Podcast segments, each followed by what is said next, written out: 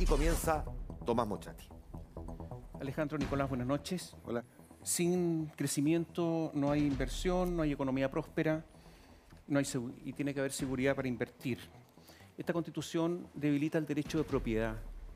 Se puede expropiar todo, una casa porque va a pasar por ahí un camino o una empresa, no hay límites. Y se expropia con una indemnización muy diferente a la que hay hoy día, que es el daño patrimonial efectivamente causado, ahora es justo precio. Y el ministro secretario general de la presidencia reconoció que justo precio no es esto, no es el valor de mercado. Y por lo tanto no sabemos cuánto se va a pagar. En la constitución actual se establecen peritos, no hay peritos. Y por lo tanto, y tampoco se establece un precio previo, o sea, el pago previo. Se debilita todo esto, se debilita la propiedad industrial. Expresamente se dejó fuera la propiedad industrial. Se discutió y se dejó fuera y se deja a los agricultores y sus derechos de agua. ¿Por qué todo esto? ¿Debilita el crecimiento, debilita la inversión o no? Nicolás. Bueno, yo les quiero contar. Estamos hablando nosotros, ¿no? Sí, pero... No, no, es con nosotros, sí, es conmigo, sí. Usted determina para dónde yo miro. Bueno, lo miro. Es que estamos dialogando. Eh, encantado, encantado, pero de eso para mí no es obstáculo. Eh, yo fui seis años ministro de Hacienda, seguidos. Y durante esos seis años hubo un robustísimo crecimiento, bajó la inflación y tuvimos superávit fiscal. Por tanto, si alguien puede hablar con autoridad de cómo se crece y si alguien estaría preocupado de que una constitución pudiera violentar... Pero ¿por qué no me contesta lo que le pregunte? ¿Hay propiedad industrial protegida? Le voy a contestar. Lo que pasa es que usted tiene una implícita en su pregunta una afirmación. O sea, usted cree que esa es la forma de crecer. Y yo lo que le digo es que los países industriales lo que hacen es equilibrar derechos no conceder todos los derechos hacia un lado, que es el lado de la empresa, y ninguno hacia el lado de los ciudadanos o el lado de los trabajadores. Nicolás, hay una protección internacional de la propiedad industrial. Si usted le dice al mundo que no va a haber protección de la propiedad industrial, no van a invertir. O sea, esto es un asunto reconocido mundialmente. Y usted, usted participó, además, a propósito de crecimiento, en un segundo gobierno de Bachelet que creció poquísimo, 1,9.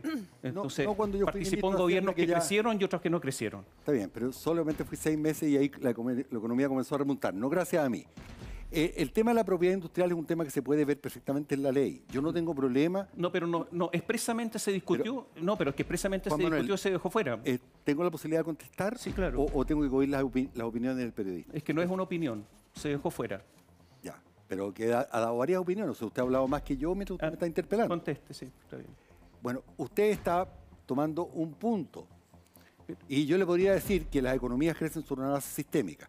Y de hecho, lo que aquí se dice y se, repite eh, sin conocer bien el tema. ¿Usted sabe cuánto invierten los países industriales, Tomás, respecto de Chile?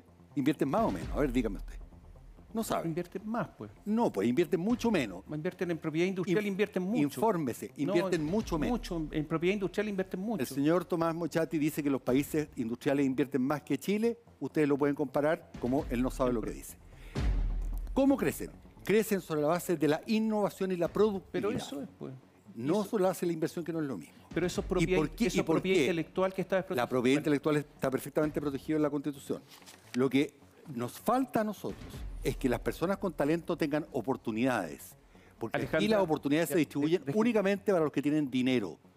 Y en Estados Unidos, donde yo viví mucho tiempo, cualquier innovador, cualquier persona, si venga de un hogar humilde, puede terminar en Silicon Valley. Esa es la diferencia. La diferencia es la movilidad, el poder juntar talento con innovación, no clase social con innovación. No, Esa es la diferencia. Estamos hablando. Bueno, Alejandra. Derecho a huelga. Pero, Tomás, antes de eso. No, pero que cambiamos de tema porque si no. quiero precisar que el derecho de propiedad en esta propuesta de constitución está bien tratado. Yo creo que ahí hay confusiones y basta leer la, la actual. Podemos, hay definiciones distintas. Bueno, Jackson reconoció que no era igual al actual y que estaba más debilitado el pago. Eh, es, un, concepto distinto. Rodrigo, Rodrigo es, profesor larga, de larga data en la universidad y sabe que el precio justo para los abogados existe. Hablemos Andrés Bello lo pensó. hablemos del derecho a huelga. Un derecho a huelga que lo puede, se puede establecer en cualquier momento por cualquier tiempo, por cualquier causa. Puede ser incluso contra una política de gobierno. Se dice que es el derecho a huelga uno de los derechos a huelga más liberales del mundo. Tomás, yo no comparto esa apreciación, es una discusión además de carácter académico. Perdón, pero es verdad, perdón, para, para, que la gente entienda. Es, verdad yo lo que, les quiero decir. Es verdad que es en cualquier momento, por cualquier causa y por cualquier duración. A ver, primero. ¿Esa el, afirmación? Yo lo primero que quiero invitarlo es que no caricaturicemos más a los trabajadores. Los trabajadores no pueden seguir pagando el costo. Pero, le pido ¿por, qué no, contesta la pregunta? Le conté, eh, es, es, por cualquier causa, es por cualquier, en cualquier momento. No por es así, ¿por qué se reglamenta? Sabemos no, la ciencia no está reglamentado. Se reglamenta por, por, ley. Pero, Tomás, no lo, lo esencial, lo es, Tomás, lo esencial es que los trabajadores y la organización sindical representan los intereses de los trabajadores. no me Sus condiciones, desgraciadamente, trabajo Desgraciadamente no me contestó. Me está contestando otras cosas. Muchas gracias. Ya, lo dejo pendiente en todo caso, tomar lo que recoger para el fuego cruzado.